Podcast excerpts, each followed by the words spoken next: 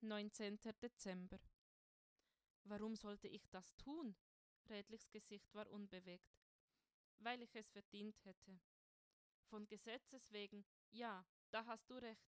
Wenn man seine Schulden nicht bezahlt, kann man mit Beugehaft zur Zahlungsbereitschaft gezwungen werden. Das hier ist aber völlig anders. Nein, das war es nicht. Es war genau so ein Fall von Verweigerung, den man bestrafen musste. Du hattest einen schweren Schicksalsschlag. Jeder hätte Verständnis gehabt, wenn du eine Auszeit genommen hättest. Es war kein Schicksalsschlag, es war meine Schuld.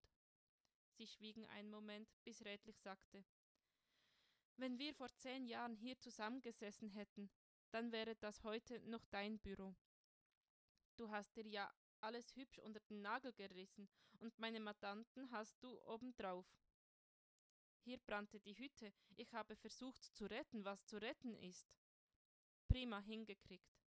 Was willst du mir vorwerfen? Dein Haus, die halbe Kanzlei, alles unter den Hammer gekommen, und der Erlös konnte noch nicht mal für die Schulden decken.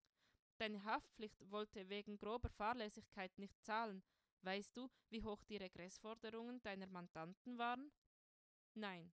Aber ich nehme an, für die andere Hälfte der Kanzlei hast du nicht allzu viel bieten müssen, um Alleineigentümer zu werden.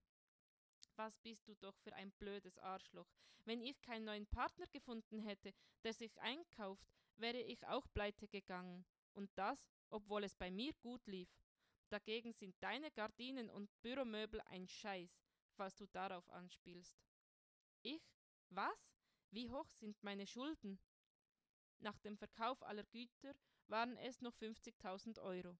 Inzwischen dürfte aber jede Menge Zinsen dazugekommen sein. Da du mit deinem Privatvermögen gehaftet hast, könntest du auch Privatinsolvenz anmelden. Ich habe keinen Wohnsitz. Ich weiß. Warst du beim Grab? Vor ein paar Tagen. Es tut mir sehr leid, was passiert ist. Es ist schrecklich. Ich kann es immer noch nicht fassen. Lisa würde nächstes Jahr Abitur machen. Sie hätte es mit eins gemacht, wie ihr Vater. Das blöde Arschloch.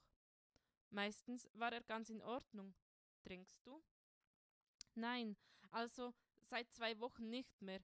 Ich hatte eine Alkoholvergiftung. Und hast es geschafft, nicht wieder anzufangen? Bis jetzt jedenfalls. Es tut mir sehr leid, was damals passiert ist. Ich habe mir oft Vorwürfe gemacht, dass ich dir nicht behilflich war. Ich hätte dir ja was abnehmen können. Dann hätte ich wahrscheinlich einen anderen Fall gehabt. Wo schläfst du heute? Keine Ahnung. Das Pennerkästchen ist um diese Zeit voll. Ich suche mir eine Nische. Tobias? Redlich warf ihm einen Blick zu. Ja? Es tut mir sehr leid, dass alles. Du hast recht, ich bin ein Arschloch. Ich habe einfach den Kopf in den Sand gesteckt und dir die Show überlassen. Du hättest dir wenigstens helfen lassen können. Schließlich hattest du einen Anwalt. Er seufzte. Was ist aus den Wunderlichs geworden? Sie sind auf ihre Regressforderungen sitzen geblieben und mussten ihr Haus verkaufen. Verdammt. Tobias zwinkerte ihm zu. Ich habe deinen alten Sekretär hier rausgeschmuggelt unter der Hand verkauft und ihn anonym einen Scheck über 5000 Euro zukommen lassen. Sie hatten schon genug zu stemmen mit ihrem kranken Kind.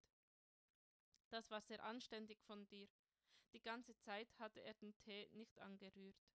So viele Jahre hatte er sich vor der Wahrheit gefürchtet. Jetzt, wo sie ausgesprochen im Raum stand, fiel ihm nichts anderes ein, als seine Teetasse zu nehmen und in einem Zug zu leeren. Ich werde besser gehen.